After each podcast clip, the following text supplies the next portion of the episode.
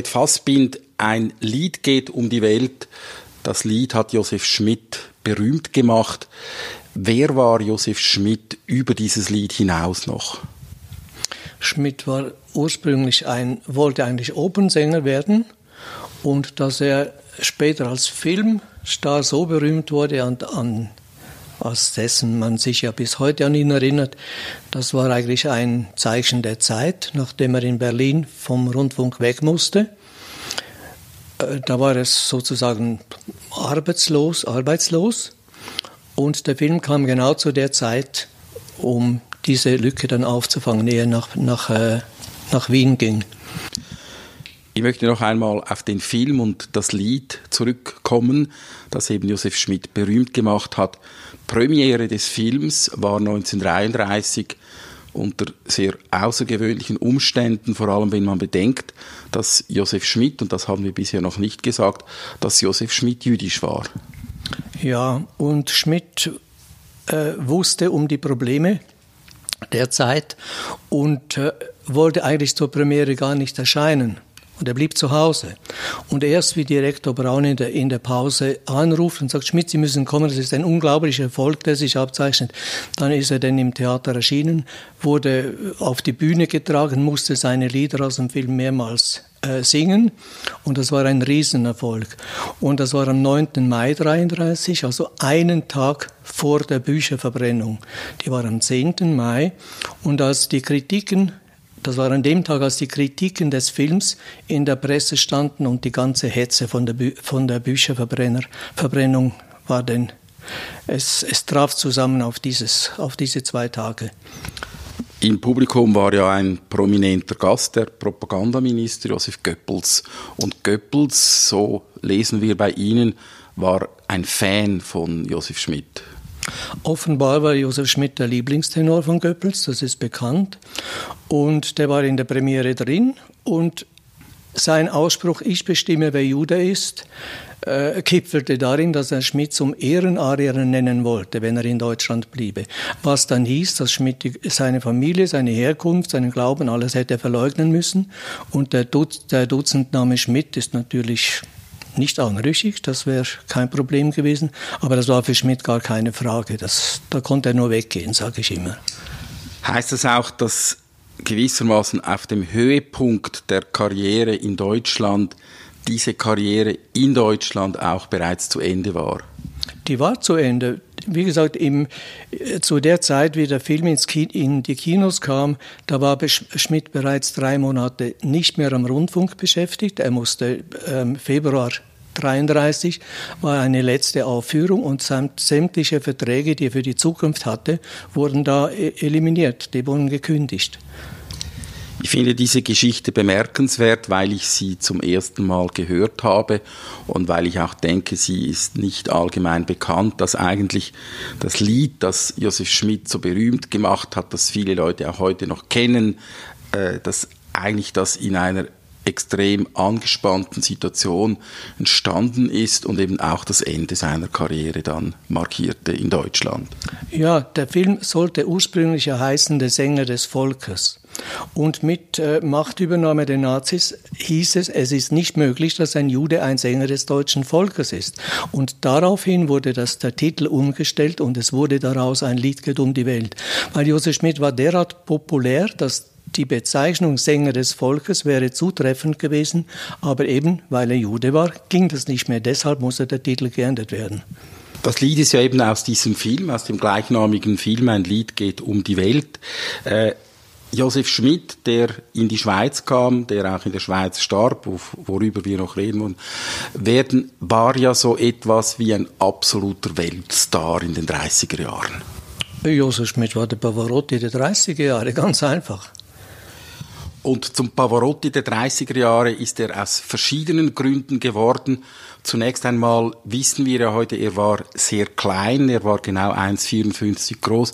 Das war zu klein für die Oper und das hat ihm hat ihn dann eigentlich zum Rundfunk geführt und wenn man will, war, war er auch der erste große Rundfunkstar eigentlich des deutschen Radios, des deutschen Rundfunks. Das ist so sein Debüt in der Afrikanerin von Meyerbeer 1929. Das war der Beginn. Und insgesamt hat Schmidt dann bis, bis er weg musste, 33, 40 Opernpartien gesungen. Also eigentlich ausschließlich Oper, bis auf wenige Operetten. Es gab bei diesem Rundfunk auch eine Person, die nichts anderes gemacht hat, als eben Operninszenierungen fürs Radio bearbeitet und aufgeführt. Ja, das war sein Entdecker, der, der holländische Bariton äh, Cornelis Bronskist. Wie muss man sich das vorstellen, ähm, wenn man heute eine Oper spielt am Radio, dann spielt man einfach eine CD ab, respektive man spielt wahrscheinlich nicht mal mehr eine CD ab. Damals gab es ja noch erst sehr schlechte Möglichkeiten, um Aufzeichnungen äh, zu reproduzieren. Das heißt, man musste das live aufführen. Das ging wirklich live über den Sender. Also wenn eine Oper zweimal gesendet wurde, dann wurde es zweimal gesungen. Und äh, es gab aber bereits auch die Möglichkeiten, zum Beispiel einzelne Arien oder Szenen auf sogenannten Rundfunkschallplatten festzuhalten. Und von Schmidt existieren davon einige, die, die überlebt haben, die Zeiten. Aber das war wirklich live, das ging man stand im Studio und es ging zur selben Zeit, also nicht versetzt, äh, wurde das gesendet. Also so wie es im Studio gesungen wurde, so kam es zu Hause an. Da kann man auch sagen, dass Josef Schmidt auch so etwas wie ein Radio- und Rundfunkpionier war. Wenn Sie so wollen, ja. Ich meine, 1929, da war die Technik schon äh, relativ weit vorgeschritten. Wenn man diese sogenannten Rundfunkschallplatten hört, dann wundert man sich, dass die eigentlich besser sind als die damaligen Schallplatten. Weil der Raumklang in diesem großen, riesigen Studio mit dem großen Orchester und dem Chor, das war erstaunlich für damalige Zeit. Nun ist ja das Lied, das eben Josef Schmidt berühmt gemacht hat, ein Lied geht um die Welt. Das ist eigentlich äh, ein Schlager, es ist ein Lied aus einem Film. Und Sie haben mir vorher gesagt, das ist eigentlich gar nicht so repräsentativ für das Schaffen dieses äh, berühmten Sängers. Nein, das, es war ja nicht einfach. Also der, Textdichter und, und Regisseur vom Ein Lied geht um die Welt, die sagen ja, wir suchten nach einer Story für den kleinen Mann. Wie will man einen Meter 54 großen Mann im Film darstellen? Also hat man äh, autobiografische Züge verwendet, wie er im Funkhaus vorsingt, weil er bei der Bühne nicht landen kann, weil er zu klein ist. Und dann über dieses Medium Radio berühmt wird. Also insofern ist, äh, ist das schon identisch mit Josef Schmidt.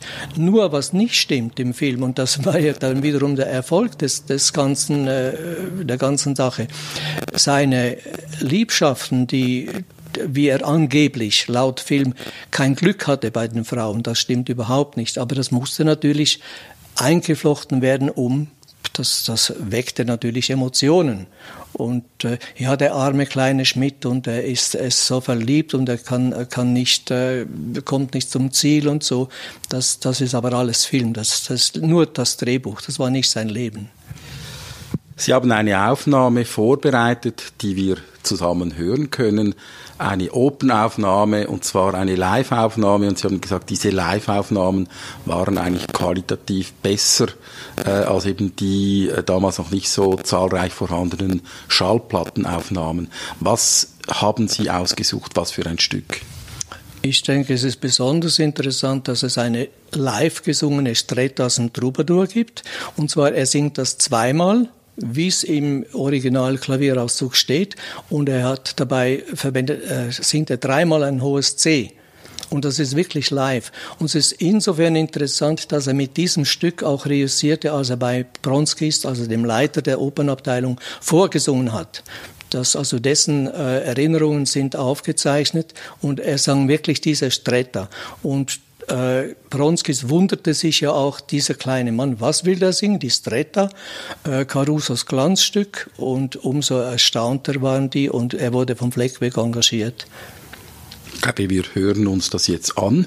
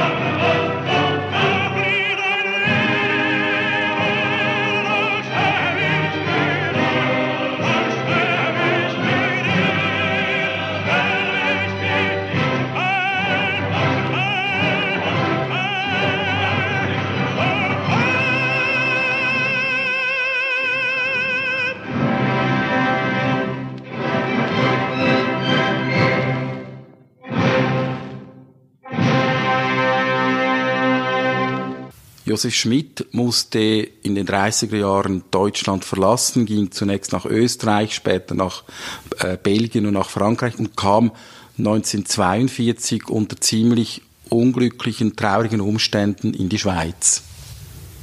Ja, Schmidt ging mit Anschluss Österreich 38 fünf Tage vor Anschluss äh, hatte sich endlich entschließen können. Er kam damals aus Amerika zurück und erkannte sich nicht wieder in, in Wien, weil die Hakenkreuze, die hingen überall. Und er ging dann fluchtartig nach Belgien, hat da sogar ein Engagement gekriegt in Brüssel als Rudolf in, der La, in äh, La Bohème von Puccini. Aber das, und es gab auch Gastspiele bis nach äh, Finnland mit dieser Rolle. Das war aber seine einzige Bühnen, Bühnenkreation. Und später ging er nach 40 äh, über Paris nach Südfrankreich und die, die Mittel waren inzwischen aufgebraucht. Dazu kommt, dass er sich mit seinem Onkel und Manager zerstritten hat. Also er war quasi ohne Geld da und musste sich in Südfrankreich, in La Bourboule, jeden zweiten Tag bei der Polizei melden. Also er war registriert und er sagte, ich, ich halte das nicht aus, ich muss irgendwie einen Weg finden, in die Schweiz zu kommen, weil er war bei uns in der Schweiz 1934, 38 und 40 auf Tournee. Also er sang in St. Gallen, Zürich, Bern, Basel und glaubte da willkommen zu sein. Aber äh, er musste sich dann eines Besseren belehren lassen. Das heißt, er kam nach Genf, ging dann von Genf nach Zürich, hat sich den Behörden gestellt und die Behörden waren, äh, ja, die haben ihn also nicht mit offenen Armen empfangen.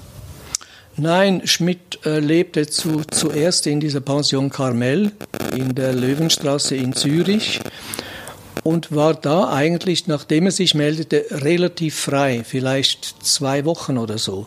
Er war aber bereits krank, weil er war, äh, hatte eine schwere Erkältung auf der Flucht äh, sich zugezogen und brach auf der Straße zusammen. Und erst da kam, kam die Amtsmühle ins Rotieren. Also man hat, er wurde aufgegriffen, es gab einen riesen äh, Aufruhr, das ist ja der berühmte Sänger Josef Schmidt. Und da wurde erst entschlossen, dass er sich nicht frei bewegen kann, obwohl sein Manager in Zürich äh, und noch weitere Personen sagten, äh, was der Mann uns kostet, dass diese, diese Kleinigkeit, die übernehmen wir gerne. Aber das galt nichts äh, vor den Behörden und er musste, er musste ins Lager Gierenbad bei Hinwil. Das Lager ist, war berühmt. Sie haben das in Ihrem Buch auch ausführlich beschrieben. Es gab auch andere äh, berühmte Persönlichkeiten, zum Beispiel den Mannes Sperber, der über dieses Lager geschrieben hat, das offenbar von einem äh, sadistisch veranlagten Kommandanten geführt wurde.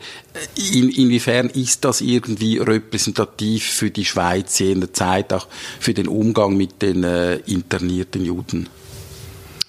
Das kann ich nur zum Teil beantworten. Ich denke, die Stimmung war nicht die beste, die Zeiten waren auch schlecht.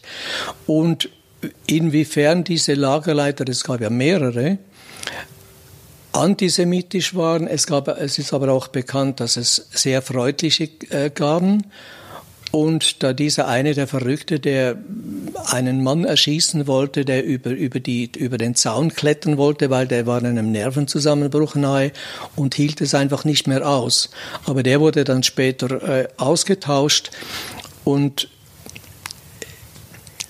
das Lager, das, das waren natürlich die 350 Flüchtlinge auf diesem Raum in dieser ehemaligen Fabrik, das waren natürlich schon nicht äh, sehr feudale Zustände und das Essen entsprach bestimmt auch den, den grauen Zeiten.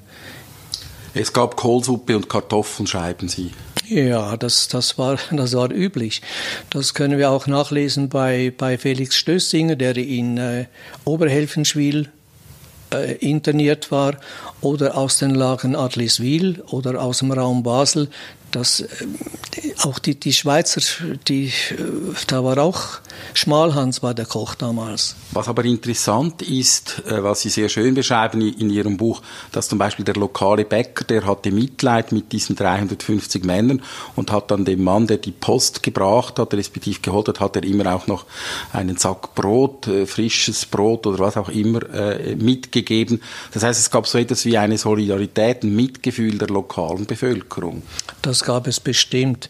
Ich, ich äh, bin überzeugt, auch in Gierenbad, wo, wo dieses Lager war, da gab es schon Leute, die, die diesen äh, Flüchtlingen helfen wollten, aber der, der Umgang mit der Zivilbevölkerung, der war nicht gestattet und das Lager war ja umzäunt mit, mit Schweizer Soldaten. Also da kam niemand rein und es kam keiner raus, der keine Bewilligung hatte.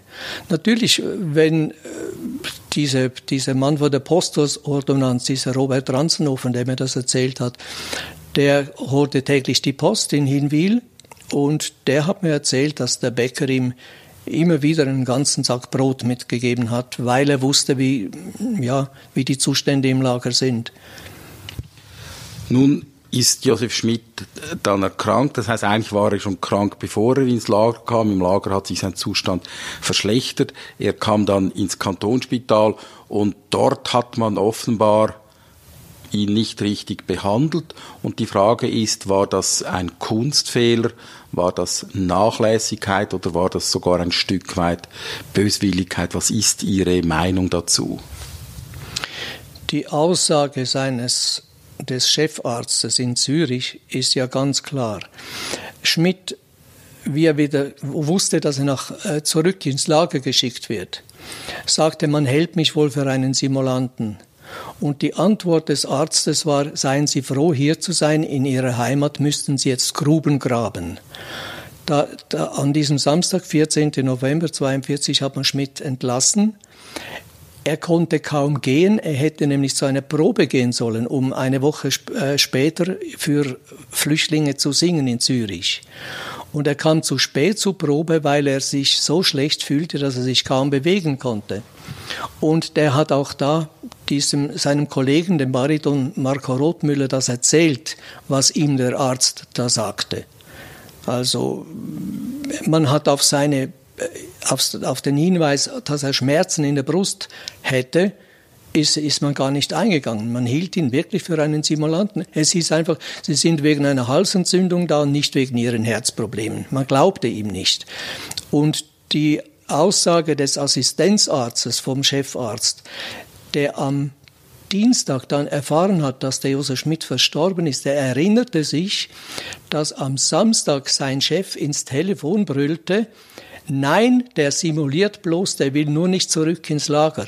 Weil da, wo Schmidt hätte proben sollen, wurde ein Notarzt gerufen, dieser Dr. Wieler, und der hat versucht, äh, einen Aufschub zu bekommen, damit Schmidt nicht am selben Tag ins Lager muss und hat dann gnädigst einen Tag äh, rausholen können.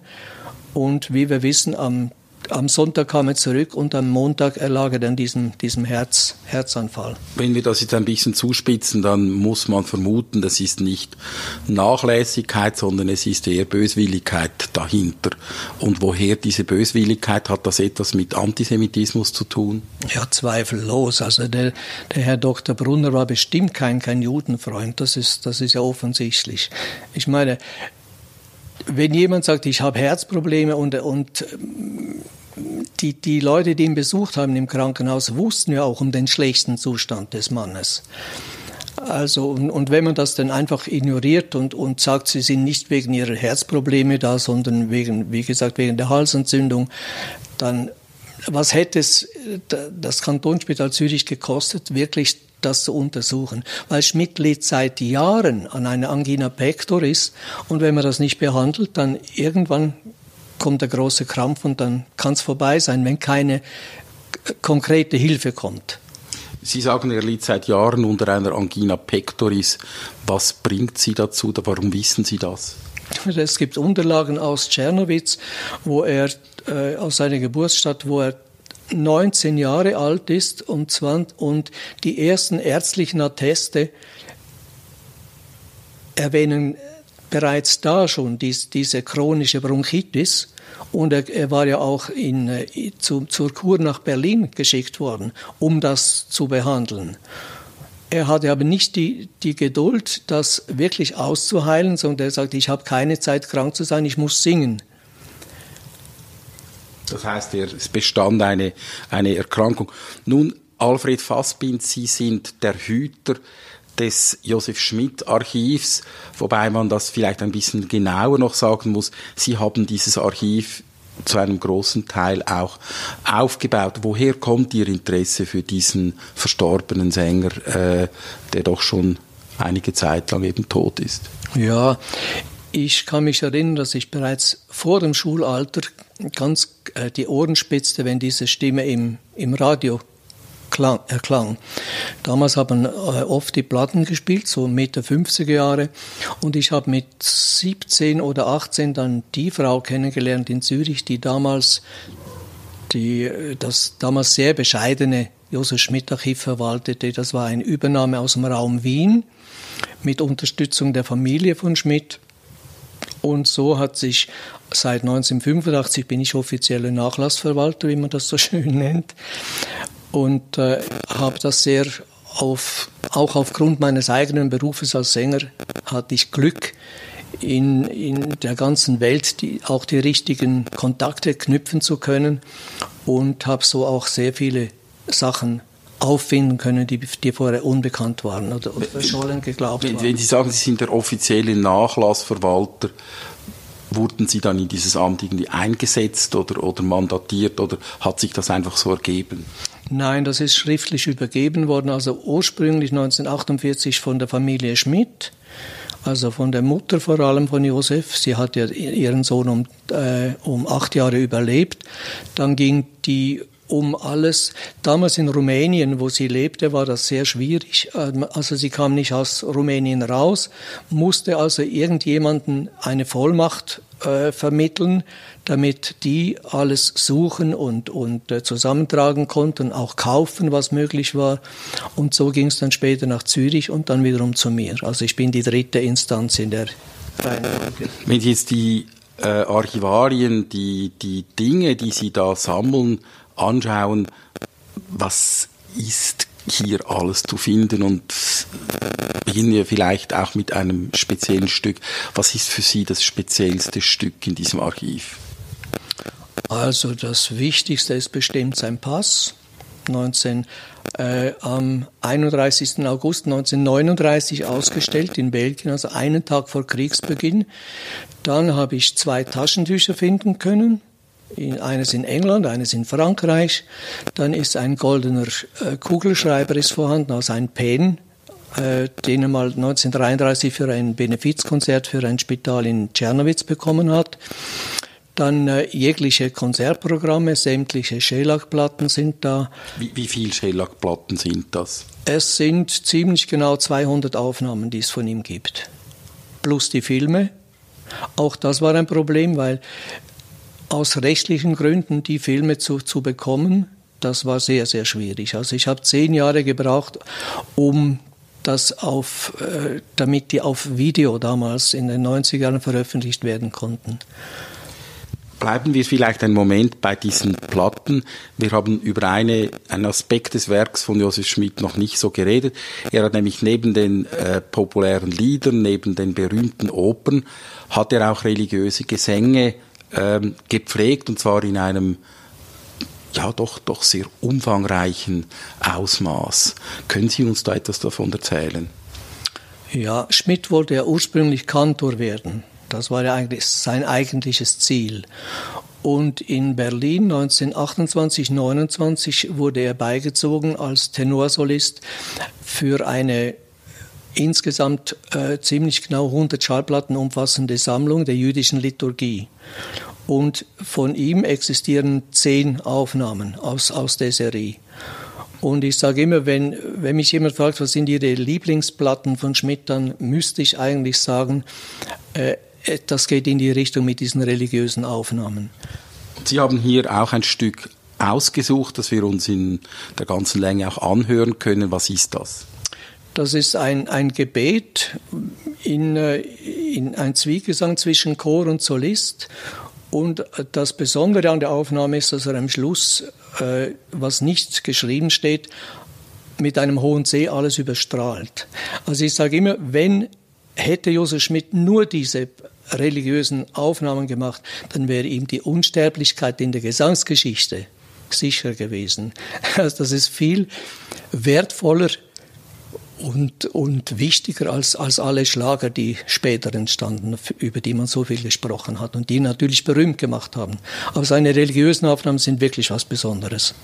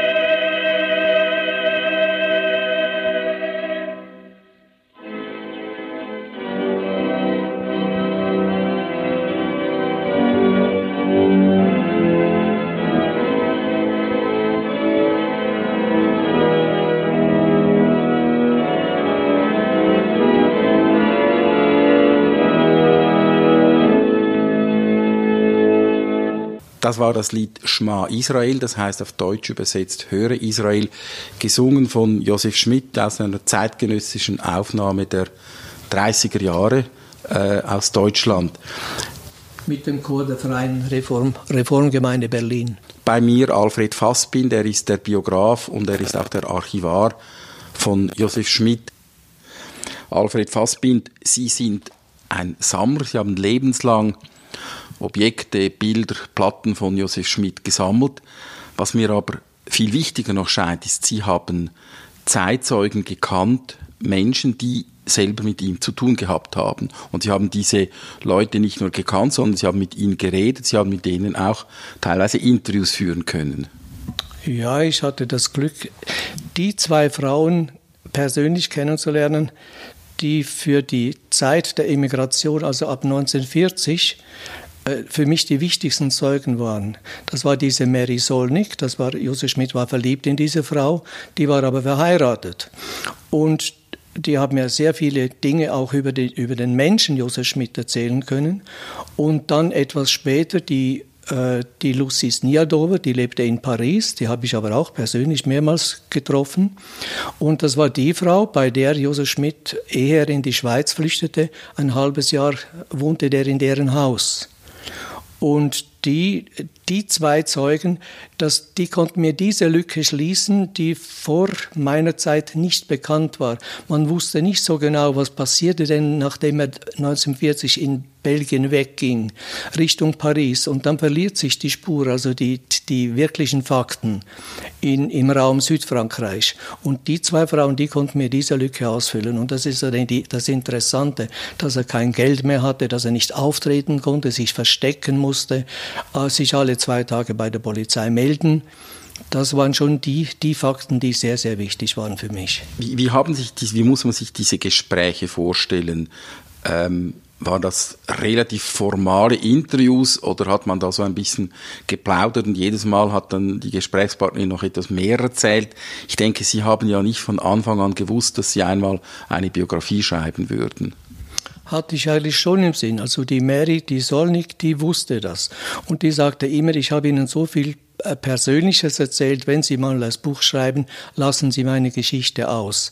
Aber das war unmöglich, weil erstens habe ich es mit Anstand verwendet und zweitens war es einfach viel zu wichtig, um es auszulassen.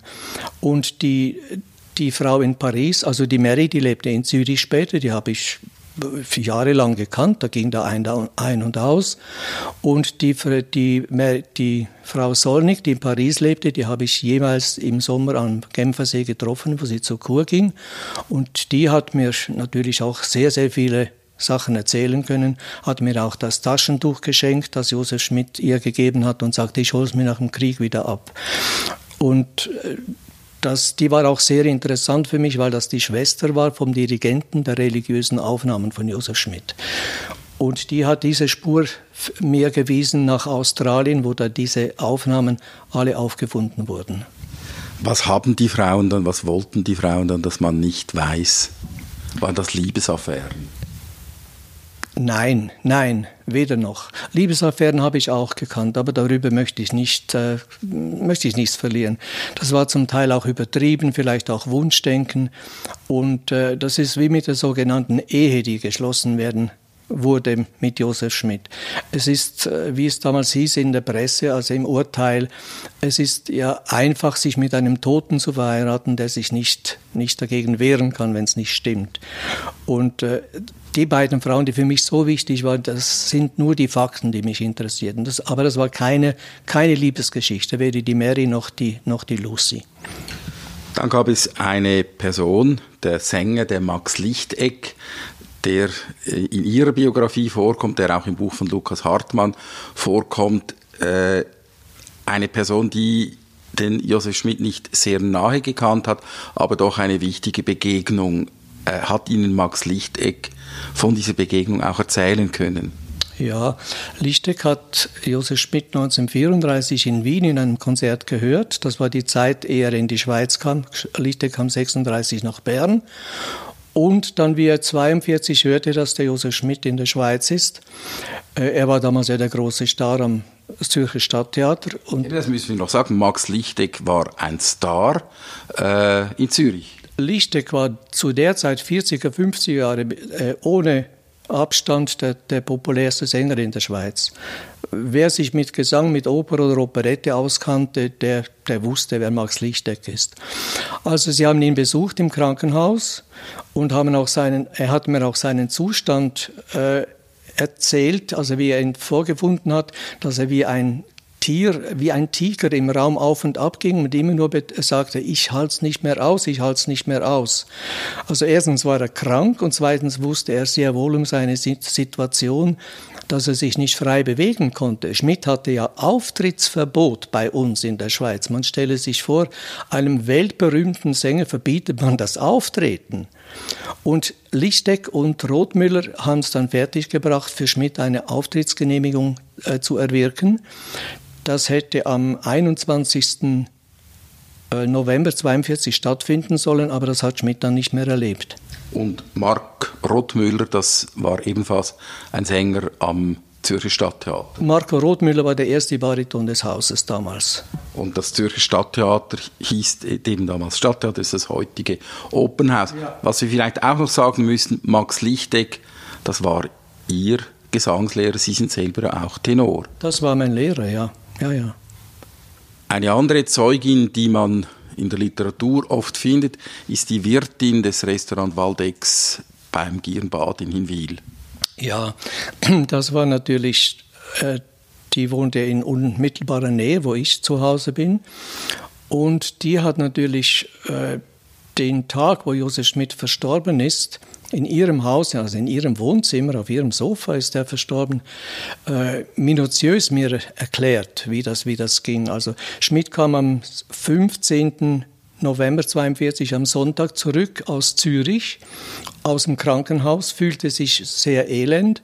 Und einer der Lagerleiter äh, sagte, gehen Sie doch zu Frau Hartmann ins Restaurant Waldeck, weil er hätte da eine Probe äh, haben sollen in, in Zürich und die musste nachgeholt werden, weil er sich so schlecht fühlte.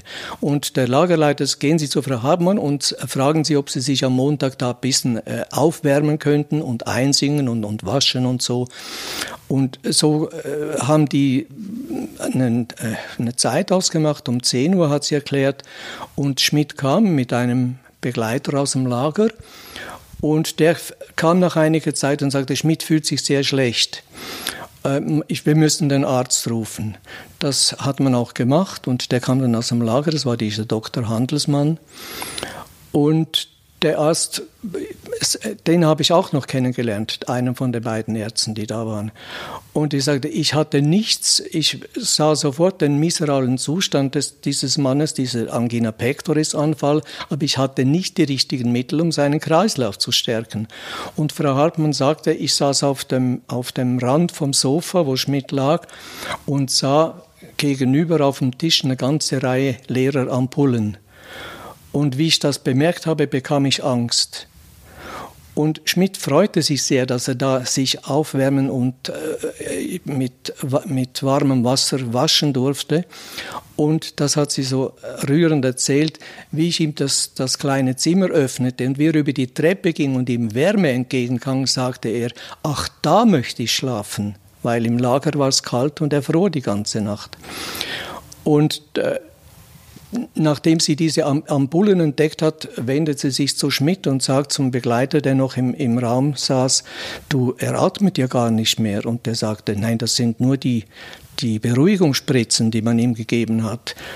Und dann fühlten sie seinen Puls und er war wirklich schon tot. Und die Frau Hartmann, die das eben Ihnen erzählt hat, die musste diese Geschichte sehr oft erzählen. Ach, Frau Hartmann war eine unglaublich treue Seele. Sie hat 44 Jahre lang bis 1986 jedem, und das waren Hunderte von Leuten, die, die die Geschichte hören wollten, die gingen ins Restaurant, fragten nach Josef Schmidt, dann gingen sie mit den Leuten nach oben und das war ein ganz, ganz kleiner Raum, vielleicht drei mal vier Meter. Und hat jedem erzählt, da lag er, da waren die Ampullen und und, und da war der Arzt, auch wie man ihn denn aufgebahrt hat, äh, später eher äh, nach Zürich transportiert wurde. Also das war, war schon sehr, sehr emotional. Da gibt es ja dann auch noch die Geschichte des Sofas, wo Josef Schmidt drauf gestorben war. Dieses Sofa hat ja äh, auch eine gewisse Aufmerksamkeit auf sich gezogen. Also es gab Leute, die äh, sich eben dieses Sofa anschauen wollten. Ja, ja, das sind dann diese, wie ich immer sage, die Spinner, die es leider auch gab und immer noch gibt. Also eine Frau aus Berlin, die ging einfach nicht weg abends und Frau Hartmann sagte, ich muss jetzt schließen, das Restaurant ist geschlossen. Und die ging einfach nicht weg und sagte, ich will auf diesem Sofa schlafen. Und Frau Hartmann sagte, ja, was hätte ich machen sollen? Ich, ich habe sie liegen lassen und am nächsten Morgen kam sie zum Frühstück. Sie hat sich einfach diesen Traum oder diesen Spleen erfüllen wollen, auf dem Sofa zu schlafen, wie Josef Schmidt verstorben ist. Sie sind ja auch ein Sammler und Sie haben ja auch ein Auge geworfen auf dieses Sofa oder Sie hatten ein Auge geworfen auf dieses Sofa. Ja, das wäre natürlich ein, eine Trouvaille gewesen für mein Archiv. Und ich hatte auch die Zusage, sogar schriftlich von der Frau Hartmann, dass äh, wenn sie mal das, das Zimmer umräumt oder, oder nicht mehr im Haus ist, dass ich das kriege. Aber das hat dann ihr äh, Erbe äh, der wusste das zu eliminieren, ehe ich äh, kapiert habe, dass die Frau Hartmann nicht mehr da ist. Also man hat das in die Kehrichtverbrennung gebracht und ja, der war nicht, äh, er sagte, er hat sich mal geäußert, ich konnte den Namen Schmidt und was etwas von Juden, ich konnte es nicht mehr hören. Ich musste es, es ist verbrannt worden. Josef Schmidt hat einen beträchtlichen Nachruhm erfahren, äh, auch wenn heute der Name nicht mehr so geläufig ist, ähm, ist es doch ein Name, der in der Musikgeschichte des 20. Jahrhunderts eine große Rolle spielt. Und eben da gibt es auch Zeugnisse dafür. Ja, nach dem Krieg sind ja Millionen äh, Langspielplatten gepresst worden von Josef Schmidt. Und wie ich seit Mitte der 80er Jahre begonnen hatte mit Vorträgen in der Schweiz, also in Basel, Zürich, Wien, Berlin sogar war ich. Und das gab immer ein großes Interesse. Es gab auch eine, die erste Ausstellung an der Bank Austria in Wien. Dann gab es später, ab, ab 2012, gab es Ausstellungen in Stuttgart, München, Düsseldorf, Meersburg, in Tschernowitz auch. Es gibt einen Josef Schmidt Platz in, in Wien, in der Stadt. In Berlin gibt es eine Josef Schmidt Straße. Vor der Oper in Tel Aviv gibt es einen Gedenkstein, der auf Josef Schmidt hinweist. Und genauso in Hamburg vor der Oper diese Stolpersteine, die heute ja sehr viel zu reden geben, wo man an die verschleppten Opfer der Zeit erinnert. Und äh, ganz außergewöhnlich ist auch, äh, dass es von Josef Schmidt einen Asteroid gibt, der seinen Namen trägt. Der ist von der Sternwarte Winterthur äh, entdeckt worden von Herrn Markus Grieser und der machte den Vorschlag, diesen neu entdeckten Asteroiden den Josef Schmidt zu widmen. Und er hat das durchsetzen können vor diesem internationalen Gremium. Und es gibt das, Josef Schmidt ist der Einzige, der einen eigenen Asteroiden hat. Dann äh, erstaunlich auch die, die Tatsache, dass die Buchvernissage in Zürich in der Tonhalle, wo Josef Schmidt 1940 sein letztes Konzert gab in der Schweiz. Da erschienen 560 Personen. Das war die Buchvernissage für Ihr Buch? Für die Zweitauflage von 2012. 2012. 560 Leute. Also ich, ich dachte, ich werde nicht mehr. Das war unglaublich. Ja. Und dann gibt es auch die, seine Filme sind auf DVD erhältlich. Es gibt über 40 verschiedene CDs. Also wer sich für die historische Histo Historie der Gesangskunst interessiert, wird irgendwann an Josef Schmidt nicht vorbeikommen. Also es ist nicht nur meine Liebhaberei, also es ist ganz international, was in der Richtung immer wieder Neues gibt. Der Schweizer Romanautor Lukas Hartmann hat 2019 ein Buch rausgebracht mit dem Titel Der Sänger konzentriert sich dabei eigentlich auf die äh, letzten die letzte Zeit, also auf den Grenzübertritt von Josef Schmidt und seine, sein Aufenthalt in der Schweiz und ein Buch, das sich auch gut verkauft. Ja, darüber bin ich wenig glücklich, sage ich mal.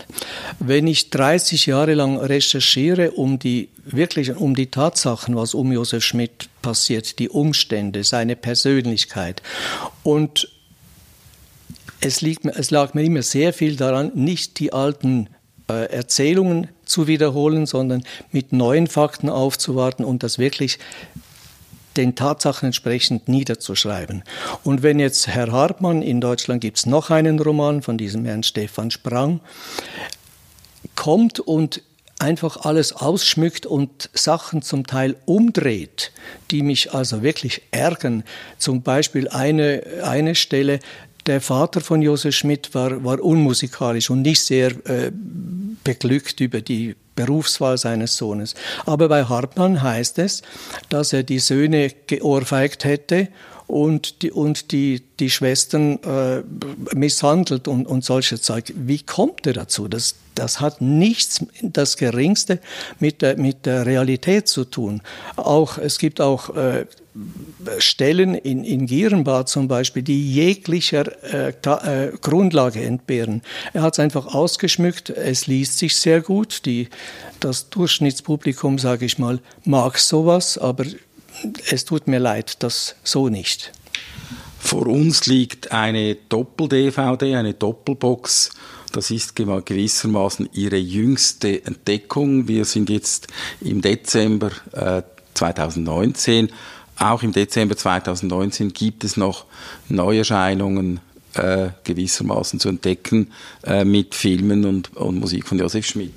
Ja, es gibt eine Serie, das, das nennt sich Filmjuwelen und da ist der Originalfilm von 1933 äh, enthalten und die Nachverfilmung, sogenannte Biografieverfilmung von Josef Schmidt vom selben Autor von Ernst Neubach von 1958. Das ist auch so eine Geschichte. Das ist ja, das gab damals, man erinnerte sich wieder an Josef Schmidt und, und es, es wurde viel darüber geredet. Aber leider wurde da eine Liebesgeschichte eingebaut, die jeglicher Grundlage entbehrt. Eine Brigitte von Hilden, die existierte nie. Laut Drehbuch von 1958 war das eine, eine äh, Generalstochter eines Nazi-Generals und das ist also frei erfunden. Der Film trägt viele äh, authentische Züge, aber es ist eben wie, wie beim Hartmann-Roman, es, es ist Erfindung. Meine Frage zum Schluss das Sammeln, das hat ja nicht aufgehört. Sie erhalten oder suchen aktiv weiterhin nach Zeugnissen dieses berühmten Tenors. Ja, und das, das ist auch von Erfolg gekrönt. Ich habe, wie gesagt, äh, Aufnahmen von Rundfunkkonzerten aus Amerika entdecken können. Dann ist vor zwei Jahren wieder eine Rundfunkschallplatte äh, aufgetaucht also eine Mitschnittplatte vom Sender Berlin mit dem Lied Postillon-Lied aus Postillon von Longimont. Ein unglaublich tolles Dokument. Also es findet sich immer wieder irgendetwas, auch Fotos zum Beispiel. Oder ich habe Fans in, in, äh, in Australien zum Beispiel, die, die kolorieren Fotos von Schmidt reihenweise und stellen sie auch ins Internet. Also es, es tut sich immer etwas und wenn man sich die die Aufnahmen aus, aus YouTube an, ansieht, die gehen in die Hunderttausende. Also Josef Schmidt ist immer noch ein Thema. Also es gibt Hunderttausende von Leuten, die sich äh, diese Aufnahmen von Josef Schmidt im Internet auf YouTube anschauen oder vor allem anhören. Es sind teilweise sind es Filmszenen, zum Teil sind es aber einfach auch Audioausschnitte mit einem Bild hinterlegt. Es sind die ganzen Filme, kann man auch sehen, auch Gedenksendungen vom Fernsehen oder so, es ist alles drin. Und Sie sind so etwas wie die große Autorität eben über diesen Josef Schmidt. Wie, wie muss man sich das vorstellen? Wie viele Anfragen erhalten Sie da? Kommen da zwei Anfragen pro Jahr rein oder ist das mehr? Nein, oft äh, habe ich Mühe, alle Korrespondenzen zu erledigen. Es ist unglaublich, es vergeht kaum ein Tag, wo nicht irgendeine Mail reinkommt oder eine Anfrage oder ein Hinweis oder was. Es gibt so viele Sammler auf der Welt, und, Josef Schmidt ist einfach immer irgendwo eine der, der, Attraktionen geblieben aus der Zeit. Also außer Richard Tauber aus der Zeit, 30er Jahre, ist Josef Schmidt absoluter Spitzenreiter in, in, dieser, in dieser Reihe. Was wird dann so gefragt? Was, was erhalten Sie für Post? Es gibt Leute, die die wollen irgendetwas bestätigt haben. Es ist ja auch sehr viel äh, über Josef Schmidt geschrieben und erzählt worden, das nicht stimmt, was ich versucht habe in meinen beiden Büchern über den Mann äh, zu korrigieren.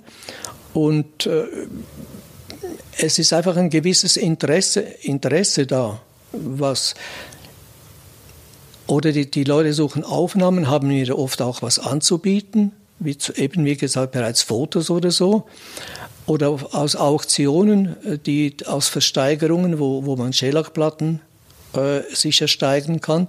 Und darunter sind zum Teil sehr, sehr seltene Aufnahmen, die, die äh, viel Geld kosten. Ich habe zum Beispiel eine religiöse Aufnahme, die ist aus New York, war die im, im Auktionskatalog drin und der Verkäufer wusste nicht so genau, ist das nun ein Sample-Rekord oder ist, das eine, ist die unveröffentlicht oder was. Und hat sie für 20 Dollar Minimumbit ins, in den Katalog gestellt. Ich habe den Zuschlag für 700 Dollar bekommen. Das spiegelt in etwa den Marktwert von Josef Schmidt heute. Genauso mit den Autogrammen, die man bis, bis 1000 Euro bezahlt weil es gibt eben nicht so viele. Wie Richard Tauber ist, ist da viel, äh, gibt es viel, viel mehr.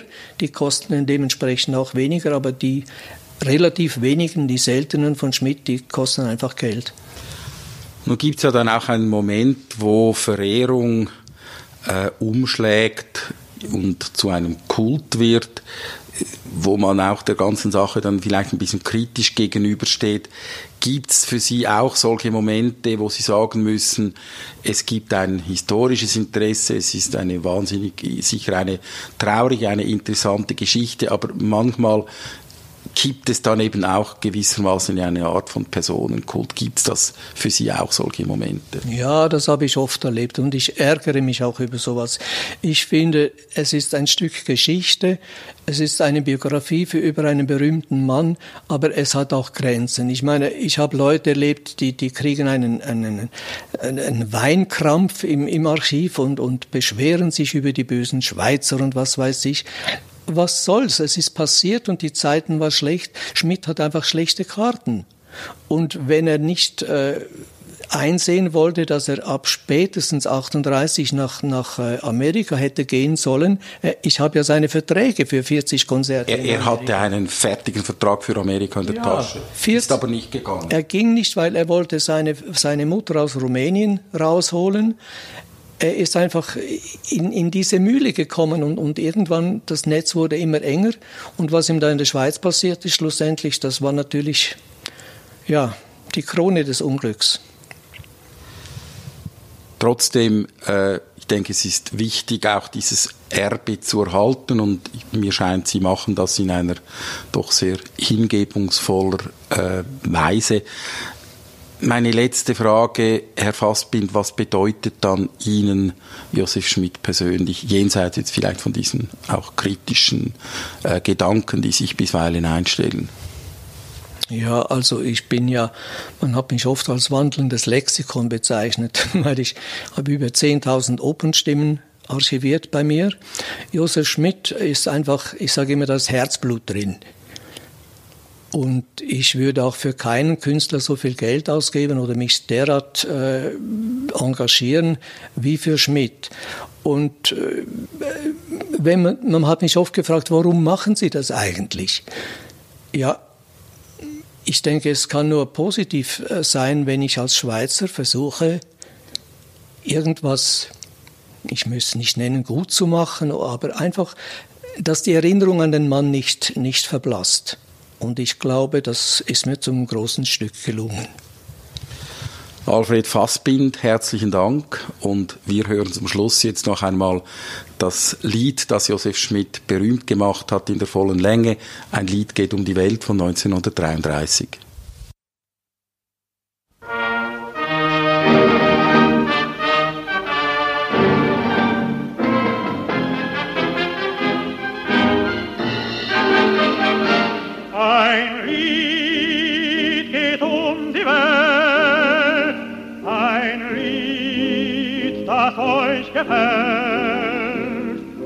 Die Melodie erreicht die Sterne, jeder von uns hört sie so gerne.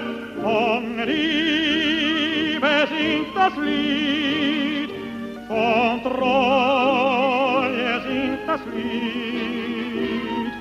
Und es wird nie verklingen, man wird wird es ewig singen, flieht auf die Zeit, das Lied bleibt in Ewigkeit. Wer hat noch nie vom Glück geträumt, wenn der Winter Abschied? Wer hat noch nie verliebt gereint, immer wenn der Frühling Denn in uns allen blüht die Sehnsucht nach dem einen, von dem wir meinen, es wäre das Glück, die große Liebe. Es kommt ein Tag, wo wir verstehen,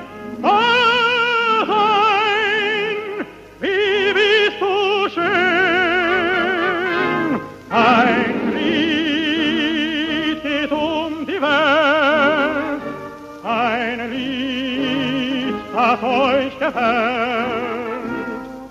Die Melodie erreicht die Sterne, jeder von uns hört sie so gerne. Von Liebe singt es euch, von Treue singt es euch.